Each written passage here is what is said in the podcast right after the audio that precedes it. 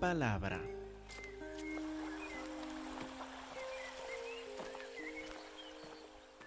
Hermanos, antes de llegar al pasaje que examinamos hoy en Gálatas capítulo 6, el último pasaje de la carta a los Gálatas, me gustaría que pasemos a la carta anterior que aparece antes de Gálatas, a 2 Corintios. Por favor, abren sus Biblias a 2 Corintios capítulo 13, versículo 11. La razón por empezar acá es que quería que nosotros viéramos cómo Pablo termina sus cartas normalmente. Una carta típica que Pablo escribió en el Nuevo Testamento, por lo general, eh, termina la carta de esta forma. Versículo 11, por lo demás, hermanos, tengan gozo, perfeccionense, consuélense, sean de un mismo sentir. Fíjese cómo les manda tener gozo, el amor los unos por los otros vivan en paz. Y el Dios de paz y de amor estará con ustedes. Mientras ustedes viven en amor y paz, dice, pues Dios mismo va a estar presente con ustedes en amor y paz. Entonces, que les mande versículo 12, salúdense. Salúdense unos a otros con ósculo santo. ¿Qué quiere decir ósculo santo? Es un beso santo, un beso para saludar a la gente. Nosotros Ah, nos saludamos hace momento por lo general con, con darnos las manos los unos a los otros, por abrazarnos, algunos con un beso santo. Así manda el apóstol Pablo a hacer. Todos los santos les saludan. También incluye saludos al final de una carta. Luego termina con una bendición. La gracia del Señor Jesucristo, el amor de Dios y la comunión del Espíritu Santo sean con todos ustedes. Amén. ¿Qué, qué fin tan lindo para una carta, ¿verdad?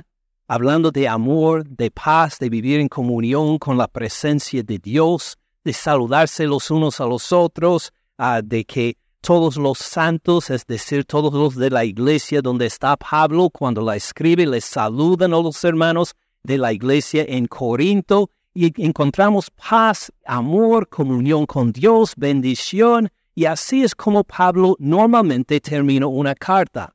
Pero aquí en las Gálatas, la carta a los Gálatas, acuérdense que esta carta es una reprensión y termina como reprensión también. Entonces no vamos a escuchar tantas, eh, de tantos saludos de los hermanos. De hecho, no va a haber ningún saludo de ningún otro hermano. Ah, no vamos a escuchar del amor de Dios y de la paz y de la comunión con Él, Ah, sino que sino por medio de una reprensión.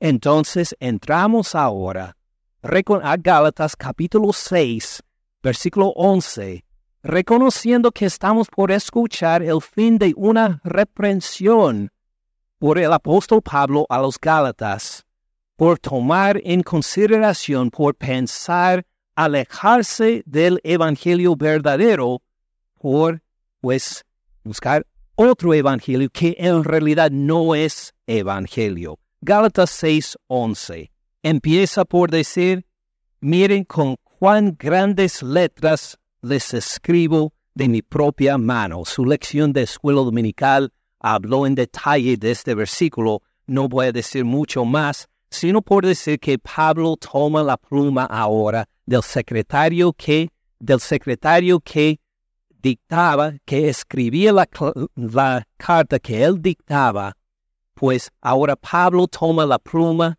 y empieza a escribir en su propia mano. Miren con cuán grandes letras les escribo de mi propia mano. Versículo 12. Todos los que quieren agradar en la carne, estos les obligan a que se circunciden, solamente para no padecer persecución a causa de la cruz de Cristo porque ni aun los mismos que se circuncidan guardan la ley, pero quieren que ustedes se circunciden para gloriarse en su carne. Pero lejos esté de mí gloriarme, sino en la cruz de nuestro Señor Jesucristo, por quien el mundo me es crucificado a mí y yo al mundo. Ahora, ¿qué quiere decir? ¿De quiénes está hablando? Pues acuérdense describe a los falsos maestros, los que han enseñado incorrectamente a los Gálatas que solo son aprobados delante de Dios por guardar la ley mosaica. Al seguir la ley del Antiguo Testamento, ellos van a ser aprobados por Dios y que no hay otra forma sino por la ley mosaica.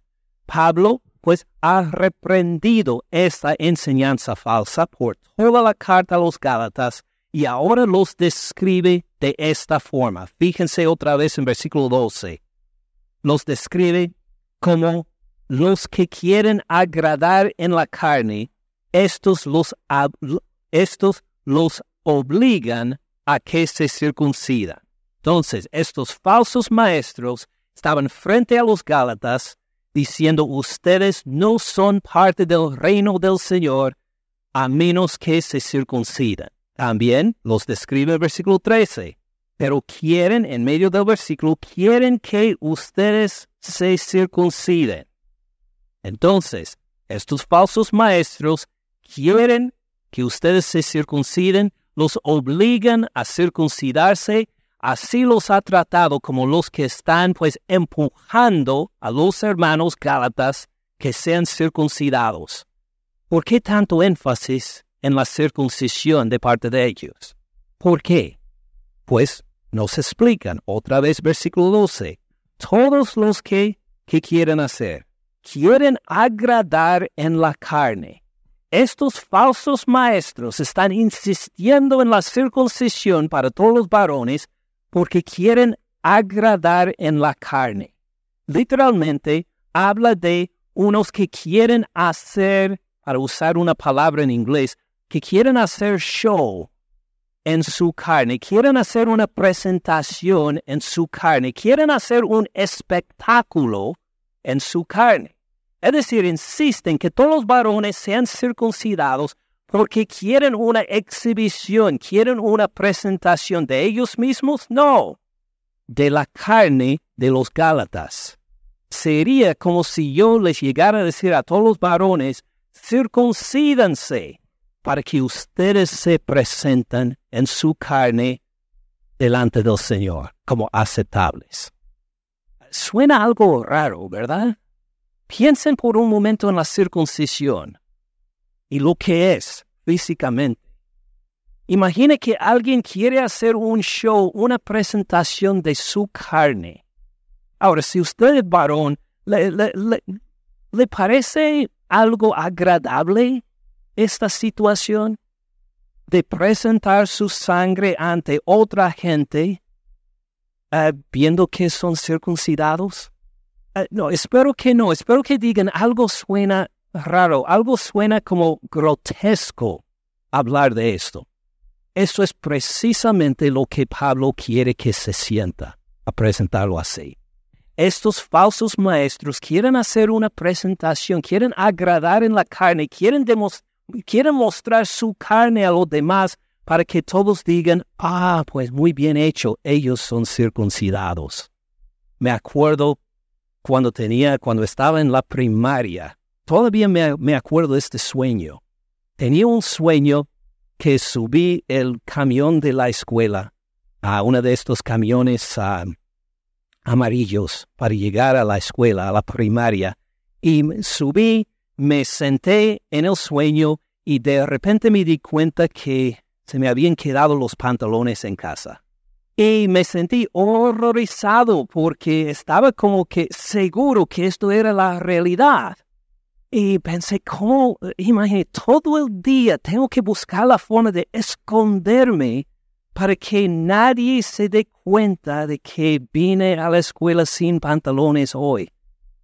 ¿Qué, ¿Qué voy a hacer? Y pensé que estaba, pues, todo acogido ahí en el asiento del autobús, esperando que los otros, porque estaba lleno de mis amigos y los otros estudiantes, que no me vieran y sentía que un pavor que me, se van a burlar de mí. Se van a dar cuenta eventualmente cómo voy a llegar todo el día en las clases sin mis pantalones, sin que se den cuenta.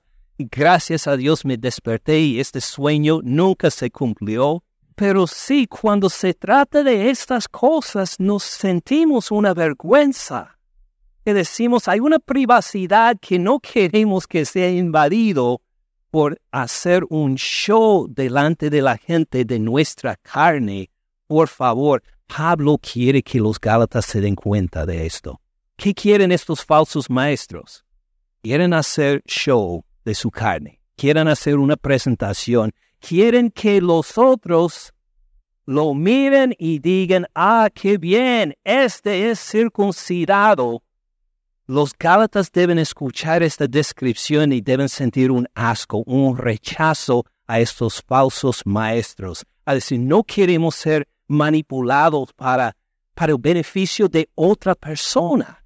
Porque fíjese cómo lo describe después. ¿Por qué lo hacen según la última parte del versículo 12? Todos los que quieren agradar en la carne, estos los, se estos los obligan a que se circunciden solamente para no padecer persecución a causa de la cruz de Cristo. ¿Por qué están enfatizando la circuncisión? para que ustedes, los Gálatas, no pasen por persecución? No, para que ellos mismos no pasen por persecución. Quieren que ustedes pasen por la circuncisión para que ellos mismos no tengan que sufrir la persecución. Que ustedes sean circuncidados para que nosotros no pasemos por persecución. Acuérdense, ¿de dónde vino la persecución en esa época de la iglesia? ¿De dónde vino la persecución? ¿Quiénes perseguían a los cristianos? No eran los romanos, no eran los del gobierno. O si esto va a venir en el libro de Apocalipsis. Pero estamos antes del libro de Apocalipsis. ¿Quiénes perseguían a los cristianos? Los judíos.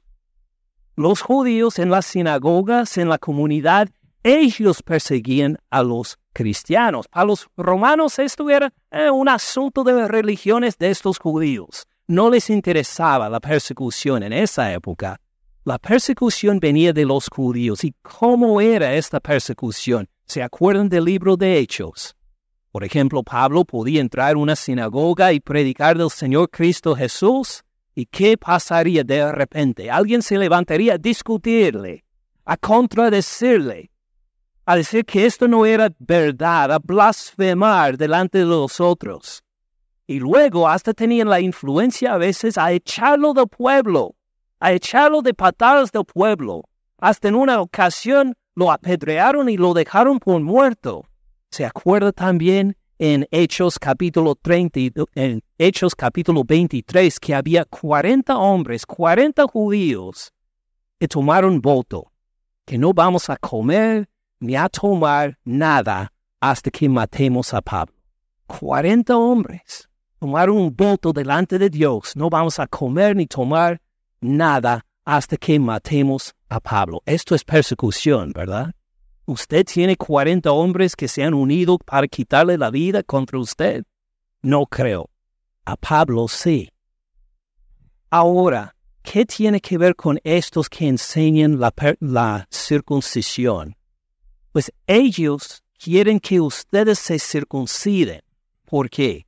Para gloriarse de su carne, para hablar de la carne de usted, para hacer presentación de la carne de usted, para que ellos mismos no sean perseguidos.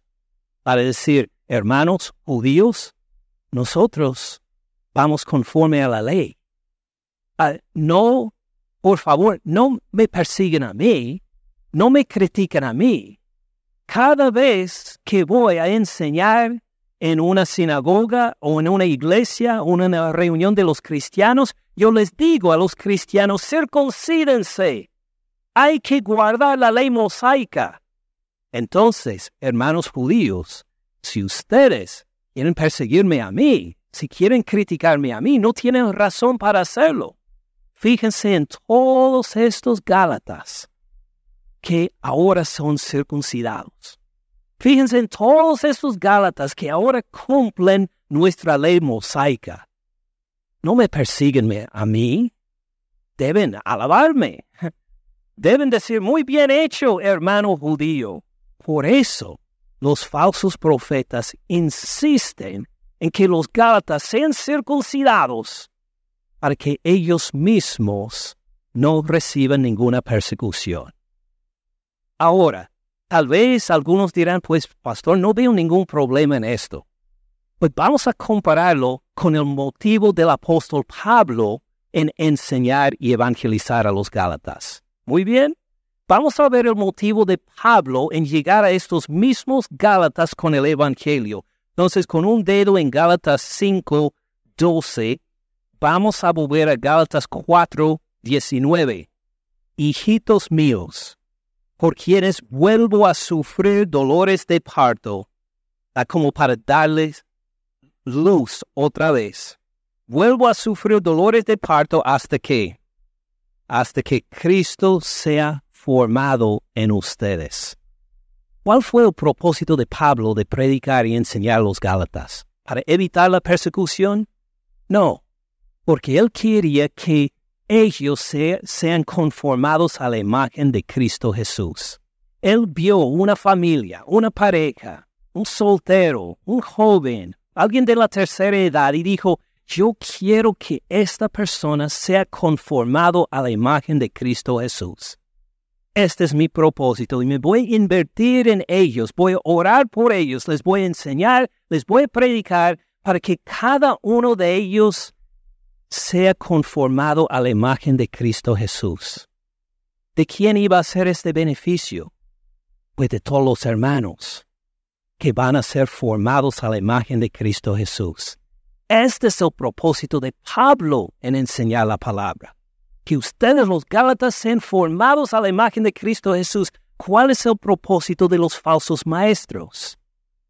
Enseñamos a ustedes para que nosotros no seamos perseguidos. Enseñamos a ustedes para que nosotros recibamos un beneficio. Enseñamos a ustedes, les invertimos en enseñarle esta doctrina, aunque falsa, así les enseñamos para que nosotros encontremos la protección de gente que nos quiere perseguir. ¿Ven la diferencia?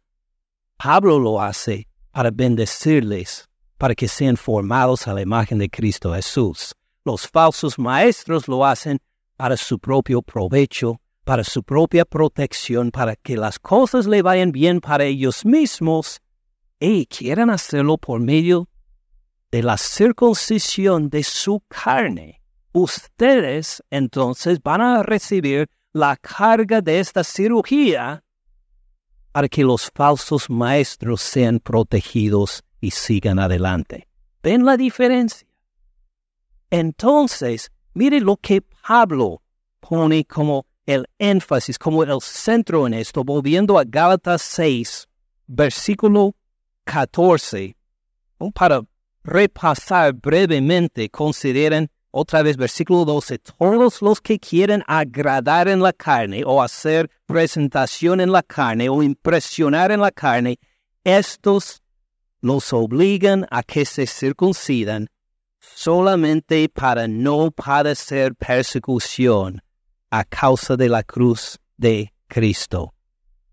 Fíjense bien en esto, la cruz de Cristo, en qué deben haber enfocado los falsos maestros, en la cruz de Cristo. ¿En qué están enfocando? Ah, en la circuncisión de su carne. ¿Por qué? Para nuestra propia protección, para que nadie nos critique.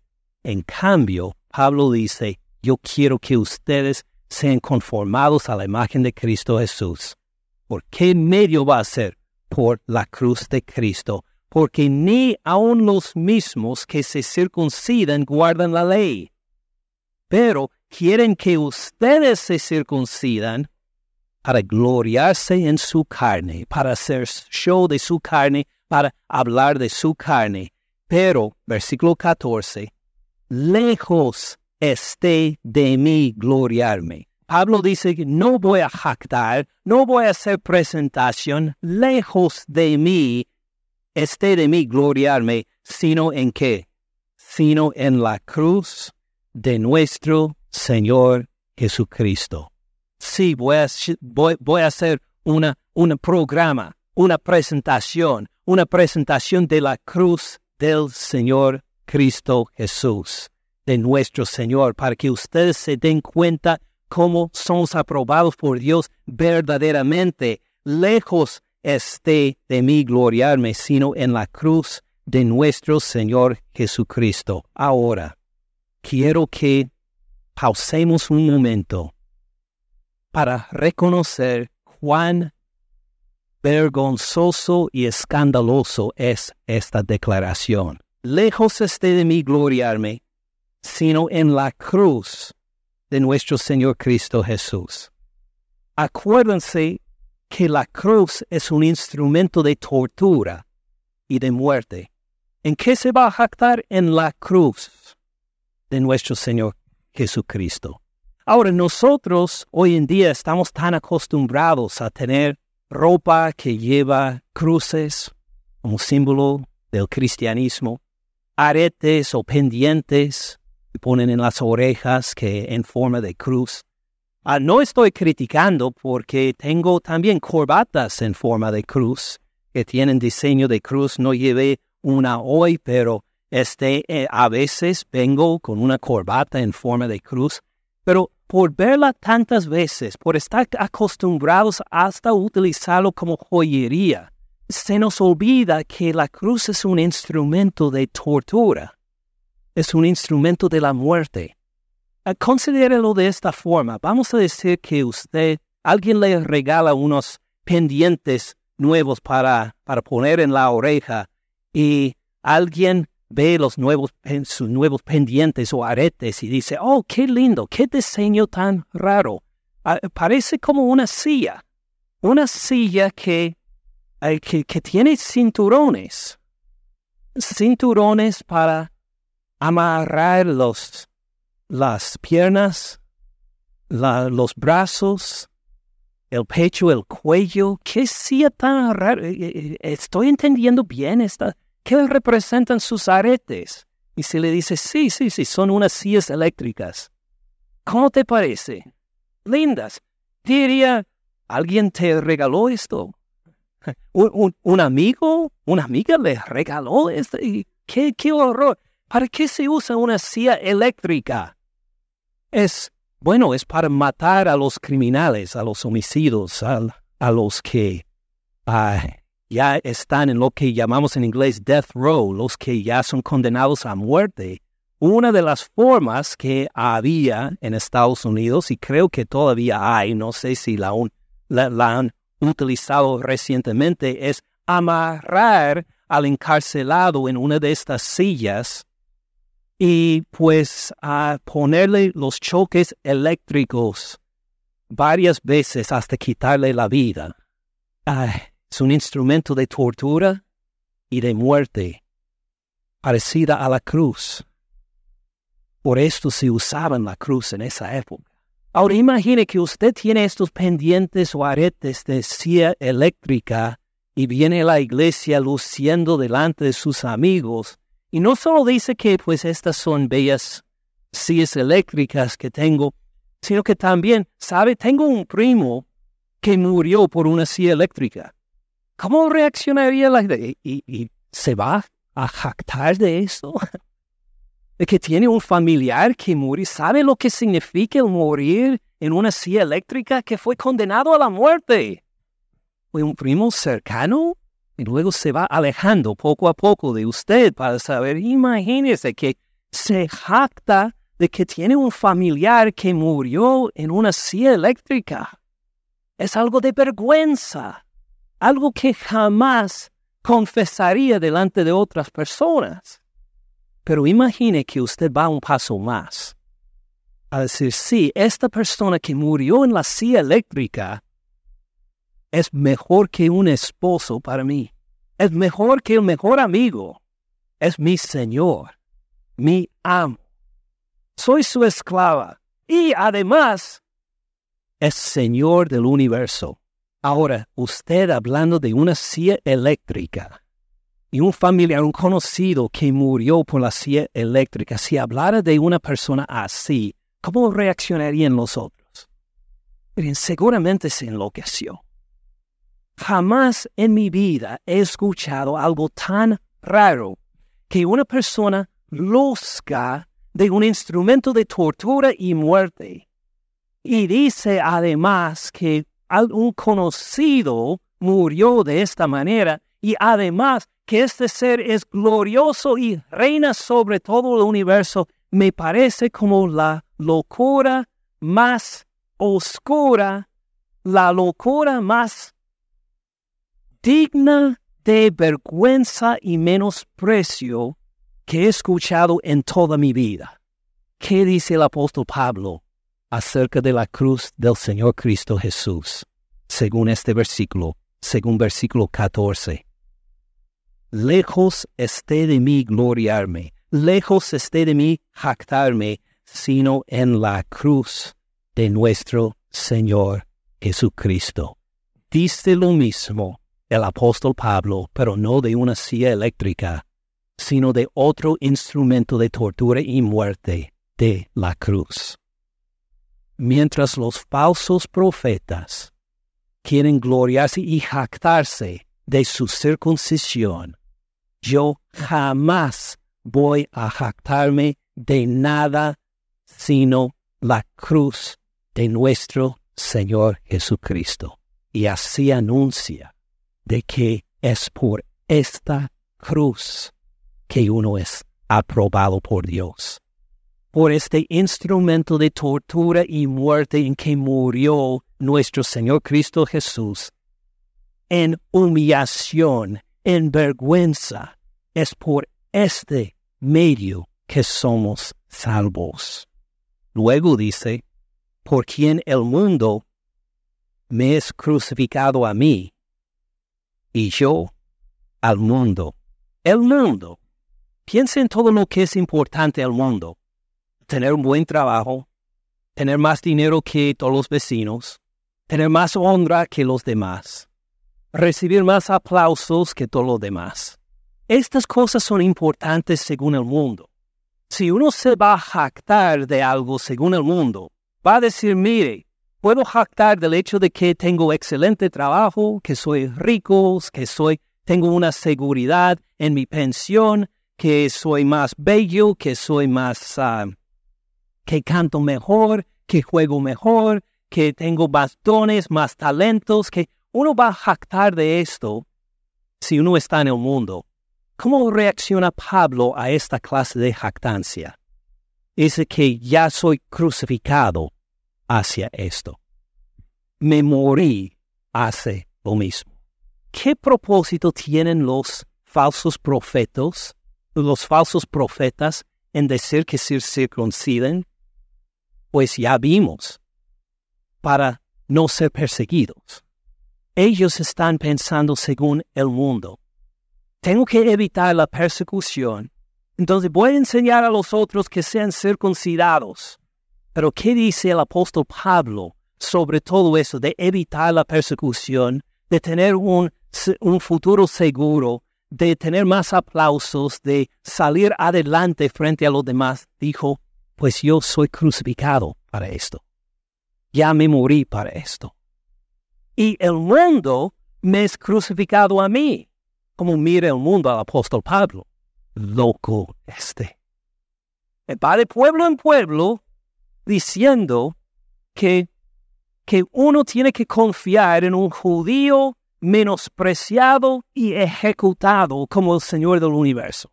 ¿Ha escuchado algo tan ridículo como este? No, de vez en cuando en un pueblo dicen que hay un loco. Este es un loco ya para muchos pueblos.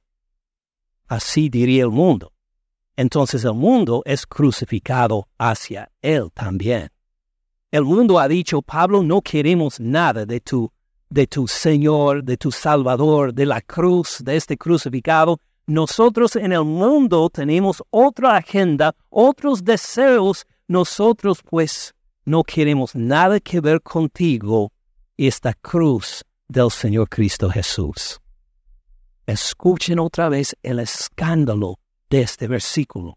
Pero lejos esté de mí gloriarme Lejos estoy de mí jactarme, sino en la cruz de nuestro Señor Jesucristo. De nuestro Señor, el que reina, murió en vergüenza y en menosprecio, y resucitó de los muertos, pero voy a jactarme en su cruz. Su cruz es el medio por el cual voy a elevar su nombre. Lejos esté de mí gloriarme sino en la cruz de nuestro Señor Jesucristo, por quien el mundo me es crucificado a mí. Ya no sigo el agenda del mundo. Ya no me interesa seguir lo que el mundo quiere. Ya soy crucificado para esto. Y yo al mundo, para el mundo, ellos no me quieren escuchar. Dijeron, rechazaron al Señor Cristo Jesús. Hay una brecha entre nosotros, entre el mundo y Pablo. Por otro lado, hay una brecha entre nosotros por la cruz del Señor Cristo Jesús. Pablo entonces va a pasar por persecución. Pablo entonces va a pasar por humillación. Él va a ser perseguido. ¿Por qué? Por la cruz del Señor Cristo Jesús. ¿Esto entiende? ¿Habrá una aplicación para nosotros hoy? Pues creo que sí, bastante. Lo voy a hablar de uno en particular vemos, creo, esta misma dinámica en iglesias hoy. No es que haya gente que, que llegue para decir a los varones en una iglesia, circuncídense todos ustedes. Ustedes tienen que circuncidarse. Pero sí llegan a predicar según el mismo motivo por querer aumentar por querer hacer lucir la carne. ¿En qué sentido?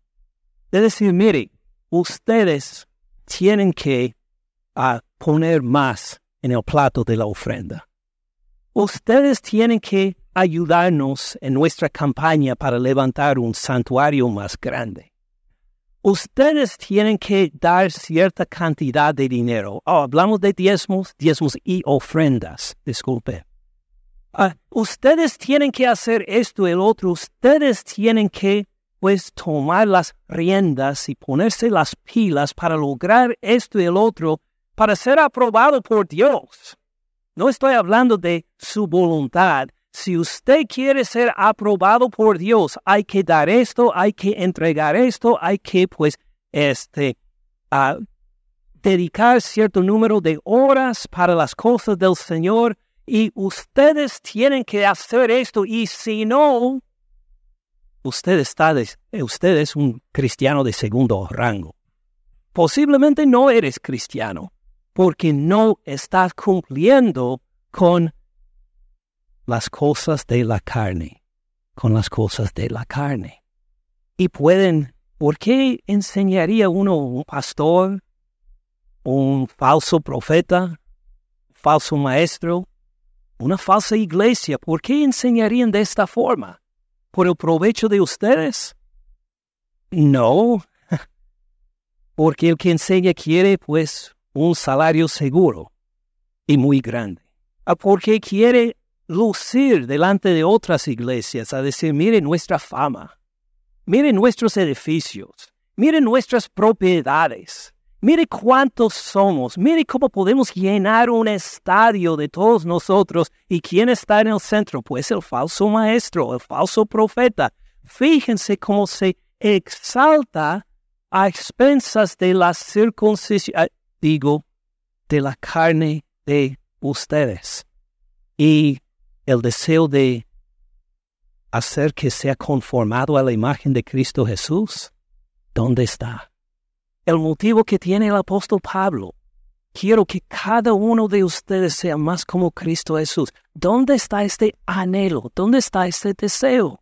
Y mientras predican, falsos profetas, falsos maestros, falsos pastores, falsas iglesias, mientras predican de estas cosas carnales, sí, van a predicar muy lindo acerca de, de la salud, acerca de su prosperidad, acerca de, su autoestima, acerca de, de su bienestar, acerca de su futuro seguro que va a tener en esta tierra. Van a hablar lindas cosas acerca de cómo tiene que cambiar su forma de pensar, cómo tiene que salir adelante en este mundo, cómo Dios te quiere bendecir, cómo Dios te quiere sanar. Van a hablar mucho de esto.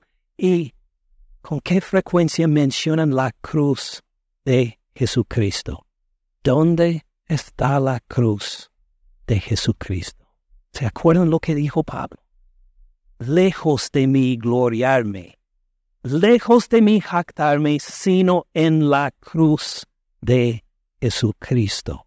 Esta es una forma útil para evaluar otras iglesias. Si algún día tiene que vivir en otra parte lejos de nosotros y busca otra iglesia, ¿cómo va a saber si tienen una sana doctrina o no? Una cosa que ayuda entre muchos es averiguar con qué frecuencia hablan de la cruz de Jesucristo en las lecciones, en las prédicas, con qué frecuencia en los cánticos cantan de la cruz del Señor Cristo Jesús, de su sangre derramada por nosotros. Es una iglesia que es más un club social, que quieren hablar de cosas positivas, pero que ponen la cruz de, Jesucristo en un rincón olvidado donde no lo mencionan más, o de veras es una iglesia del Señor Cristo Jesús. ¿Por qué digo que una iglesia verdadera? Porque ponen la cruz del Señor Cristo Jesús como el centro de su teología, de su enseñanza, de su consejería, de sus cánticos, de sus alabanzas y de la oración, reconocen que todo esto está centrado en este instrumento de tortura y muerte en que fue colgado nuestro Señor Cristo Jesús para derramar su sangre por nuestro perdón, para que tengamos nosotros la vida eterna.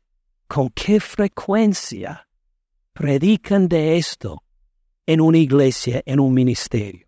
Examine esto antes de pensar en si se va lejos de acá, en ir a otra iglesia o también, tal vez usted es uno que enseña la palabra a otros, que predica la palabra tal vez.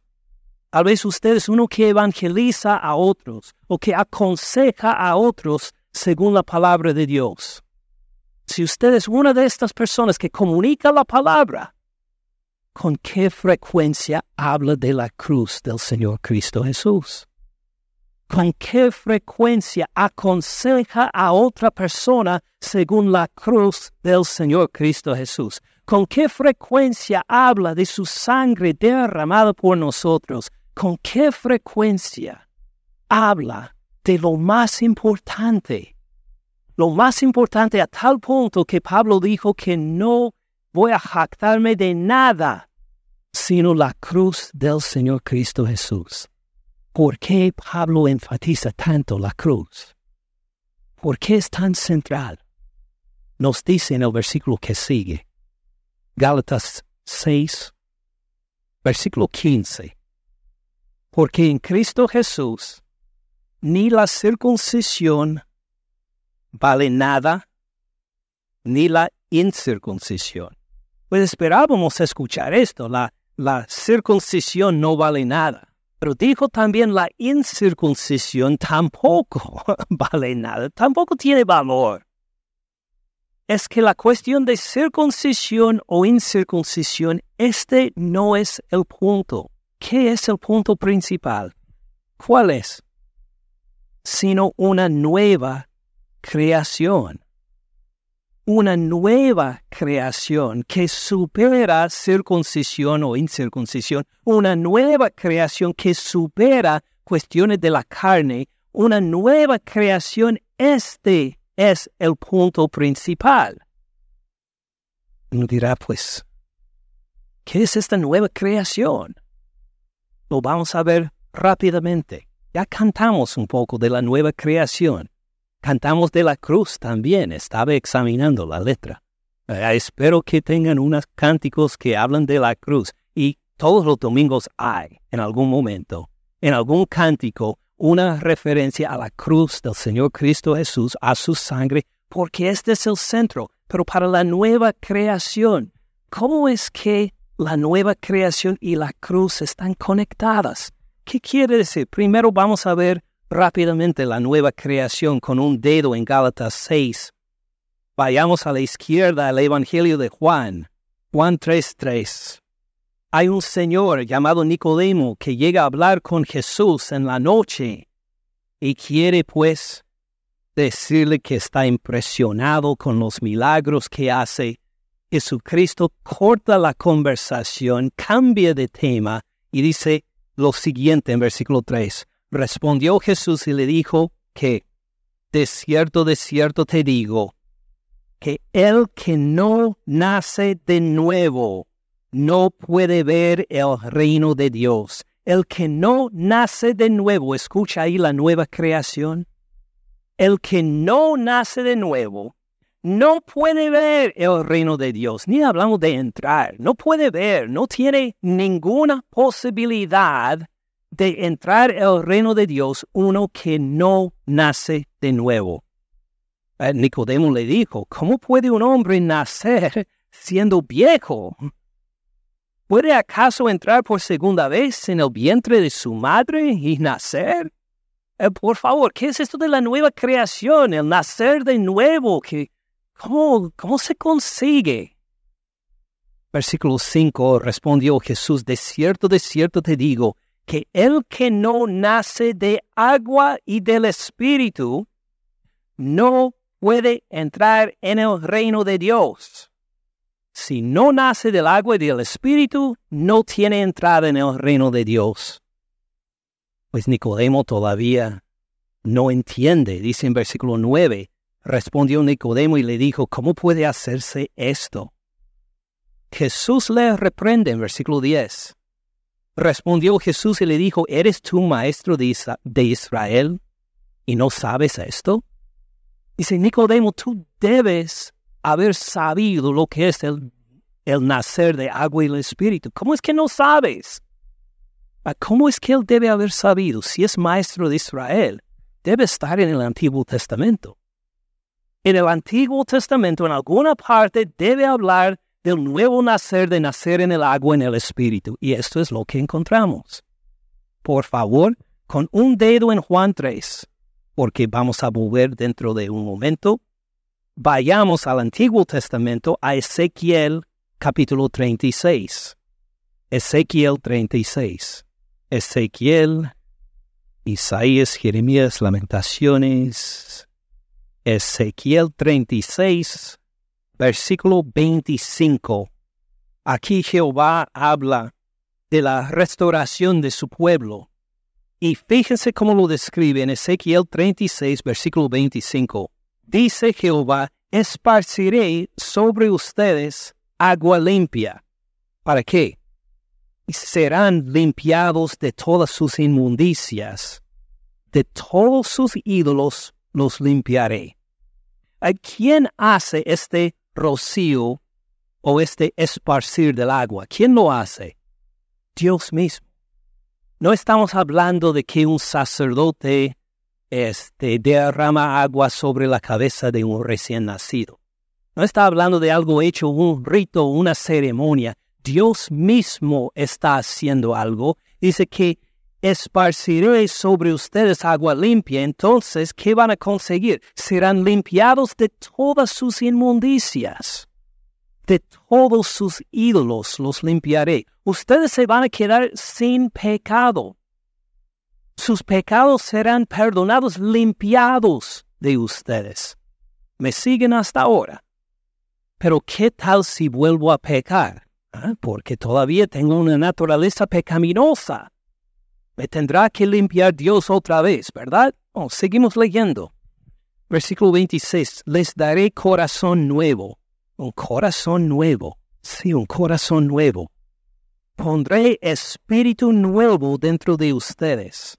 Quitaré de su carne el corazón de piedra, les daré un corazón de carne. Dios dice, les voy a cambiar del interior también. Les voy a dar otro corazón para que actúen de una forma diferente. Les daré un nuevo corazón, un corazón sensible, para que no vuelvan a cometer los mismos pecados que antes, sino que va a obedecerme, me va a seguir, va a hacer las cosas agradables a mi vista, porque tendrán un corazón nuevo. ¿Quién hace este trasplante de corazón? Dios otra vez. Esparciré sobre ustedes agua limpia para limpiarlos, los daré corazón nuevo. Fíjense en versículo 27, ¿qué más dice? Y pondré dentro de ustedes, ¿a quién? Mi espíritu. Dice Jehová Dios, voy a poner no solo un nuevo corazón dentro de, usted, dentro de usted, sino que voy a poner mi espíritu dentro de usted. Ahora, esta persona es una nueva creación sus pecados perdonados y limpios por agua, por Dios. También un corazón nuevo, un espíritu nuevo. Pues esta persona ahora actúa de esta manera. Pondré dentro de ustedes mi espíritu, haré que anden en mis estatutos, guardarán mis preceptos y los pongan por obra.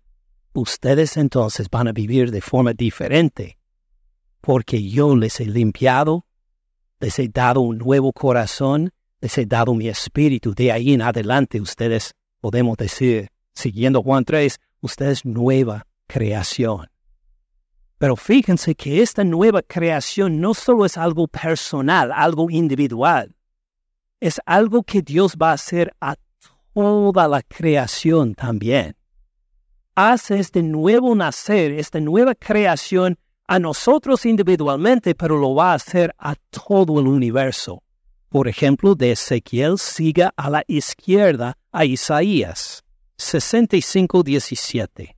Dice Jehová, porque he aquí que yo crearé nuevos cielos y nueva tierra. No solo va a haber una nueva creación personal e individual hecho por Dios. Él va a crear la toda la creación de nuevo.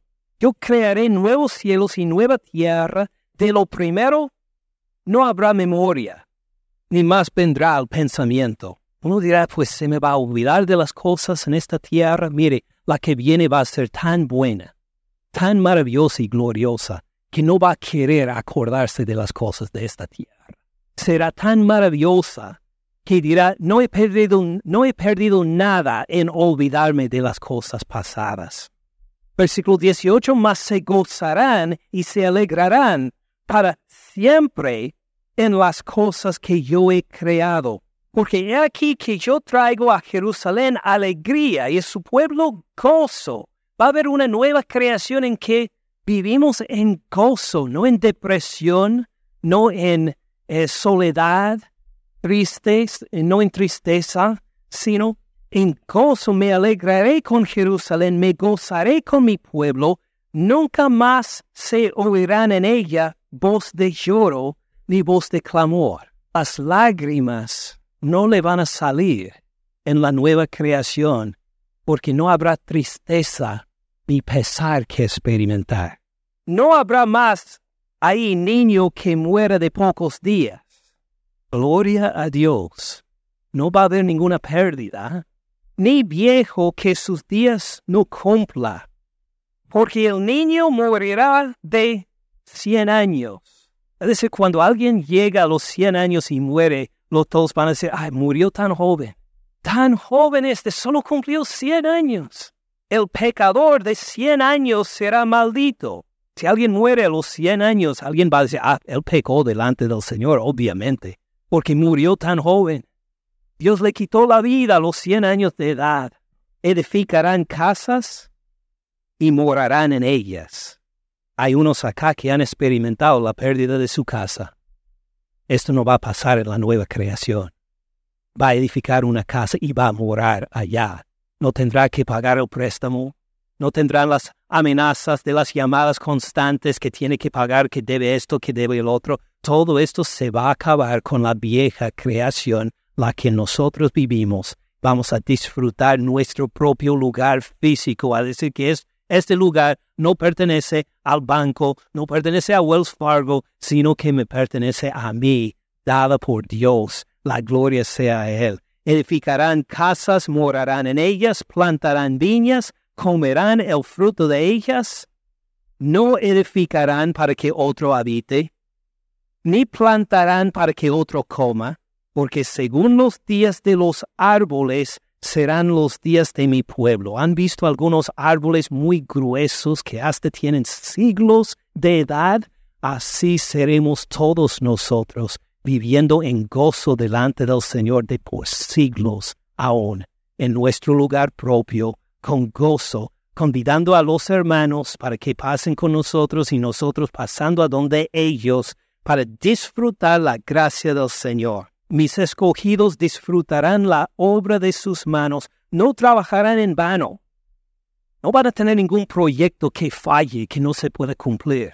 No trabajarán en vano, ni darán a luz para maldición, porque son linaje de los benditos de Jehová y sus descendientes con ellos. Antes que clamen, responderé yo.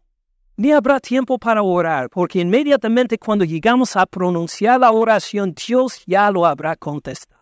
Mientras aún hablan, yo habré oído. Apenas vamos a hablar y Dios ya sabe nuestra petición. El lobo y el cordero. Si juntan un lobo y cordero, ¿qué esperan encontrar al final? Un lobo y nada más. un lobo limpiándose los dientes el lobo y el cordero serán apacentados juntos. La enemistad normal que hay entre estos animales se va a borrar por completo y el lobo va a comer grama igual como el cordero. Hacerán juntos.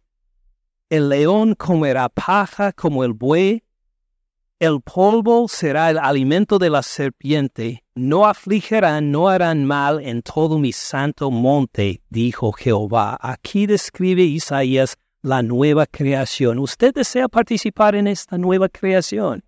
Amén. Nosotros todos, creo, solo podemos participar por medio de la cruz del Señor Cristo Jesús. Solo por nacer de nuevo del agua y del Espíritu. Solo porque Dios le ha dado, le ha regado esta agua para limpiarle de sus pecados. Solo porque Dios le ha dado un nuevo corazón. Solo porque Dios le ha dado su Espíritu. Esta es la única entrada. Pues, ¿qué relación tiene con la cruz?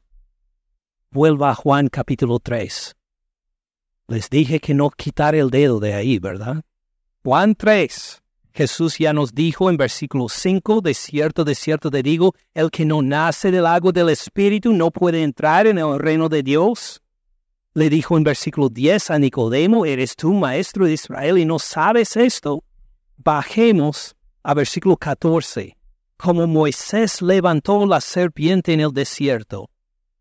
¿A qué refiere Moisés, mandado por Dios, formó una imagen de una serpiente, lo puso en una asta muy, muy grande, lo puso encima de toda la gente, de todos los israelitas, para que cuando fueran mordidas por serpientes, miraran esta imagen de la serpiente y fueran sanadas.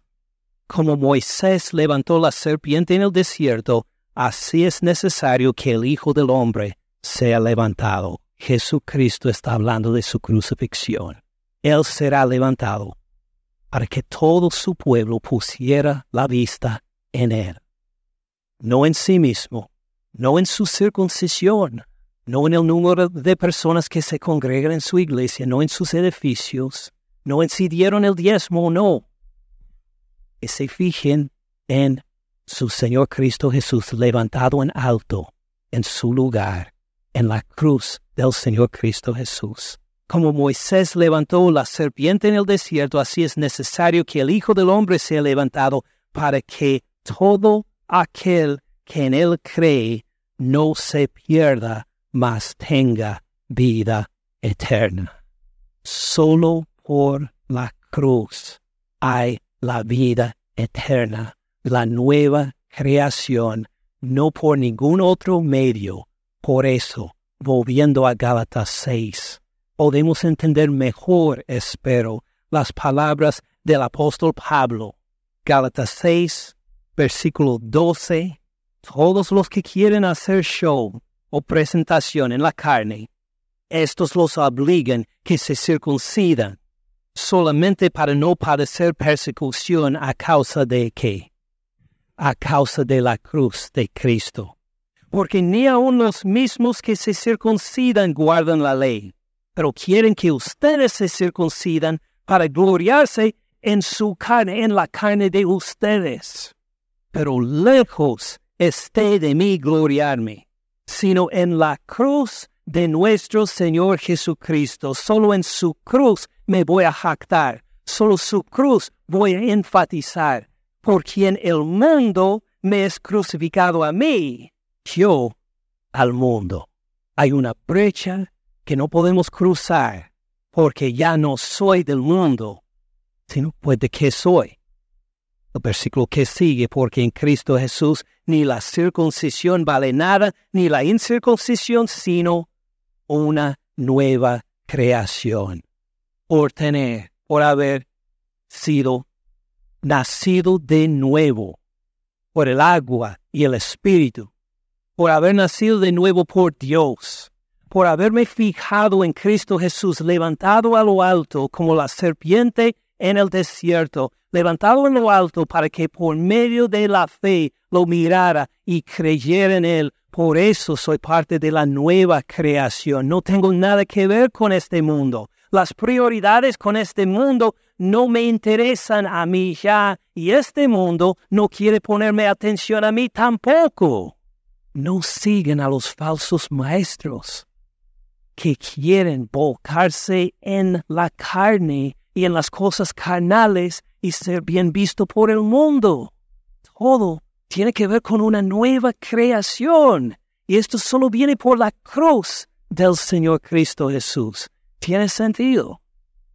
Entonces, si uno se identifica con algo de tanta vergüenza como la cruz, un instrumento de muerte y tortura, algo va a compartir en esta vergüenza también va a compartir, alguien va a compartir esta misma vergüenza por esto, dice Pablo para terminar. Pues todos los que anden conforme a esta regla, todos que siguen la nueva creación, todos que siguen la cruz del Señor Cristo Jesús, mire, paz y misericordia sea a ellos y al Israel de Dios. Si alguien no anda conforme a esta regla, pues lo siento mucho, no hay salvación para usted. Si su confianza está en este mundo, no tiene salvación. Si su confianza está en algo que no es la cruz del Señor Cristo Jesús, usted no tiene paz, no tiene misericordia de veras, no pertenece al Señor. Los que anden conforme a esta regla, la paz y la misericordia sean a ellos. De aquí en adelante, nadie me cause molestias porque yo traigo en mi cuerpo las marcas de la circuncisión. Así dijo, traigo en mi cuerpo las marcas del Señor Jesús. Eh, ¿Cuáles son las marcas del Señor Jesús? Porque Él fue perseguido por el Señor Cristo Jesús. Mientras estos falsos maestros desean evitar la persecución, Él anunció de pueblo en pueblo de la cruz del Señor Cristo Jesús y cuando lo apedrearon y lo dejaron por muerto, cuando lo golpearon con varas, cuando lo latigaron, se quedaron los cicatrices en su cuerpo por el Señor Cristo Jesús, el que fue crucificado por él, el con quien él es crucificado, según las cosas de este mundo. Nadie me cause molestias. Si quieren ver marcas del cuerpo que de veras tienen valor delante de Dios, Miren mis cicatrices, dice Pablo. Sufren la persecución ustedes también por seguir al mismo Señor menospreciado. Prepárense a ser rechazado por los familiares. Prepárense a ser rechazado por los vecinos. Prepárense no recibir buena entrada ya a su pueblo de origen, porque cuando lleguen allá y encuentran que ha rechazado la religión de sus tradiciones y ritos y ceremonias para identificarse con la cruz del Señor Cristo Jesús, lo van a menospreciar, le van a insultar, van a echarlo del pueblo tal vez. Me acuerdo lo que me dijo un señor de, de, del estado de Guerrero en México. me explicó, no puedo volver a mi pueblo de origen. ¿Por qué no? Porque ahí me van a perseguir y tal vez me maten. ¿Por qué? Porque soy cristiano ahora. Decidí identificarme con mi Señor Cristo Jesús, sabiendo que de ahí mi familia y mi pueblo me rechazan por completo. Pero sabe, hay algo mejor que un pueblo de origen. ¿Sabe lo que es? Lo vimos hace poco, la nueva creación. Oh, me gusta mucho mi pueblo de origen, pero comparado con la nueva creación, no es nada. Prefiero olvidarme de mi pueblo de origen en comparación con la nueva creación. Y uno entonces se gloria jacta hasta en la cruz del Señor Cristo Jesús, porque tiene algo mucho mejor que cualquier cosa que ofrece este mundo, cualquier bien, cualquier honra, no es nada en comparación con la nueva creación en el Señor Cristo Jesús. Por esto uno se identifica con la cruz, uno enseña la cruz, uno canta de la cruz, uno canta de la sangre del Señor Cristo Jesús, porque esta es la entrada para la nueva creación. No hay nueva creación sin la cruz del Señor Cristo Jesús. Y si uno se identifica con la cruz hasta el punto de, ser perseguido, hasta el punto de perder la vida, la gloria sea a nuestro Señor Cristo Jesús. Nos hemos identificado con Él. Vamos a compartir los beneficios y las vergüenzas de la cruz. Hermanos, la gracia de nuestro Señor Jesucristo sea con su espíritu, con el espíritu de todos ustedes. Amén. Gracias por escuchar al pastor Ken en este mensaje. Para más recursos, visite caminandoensupalabra.org.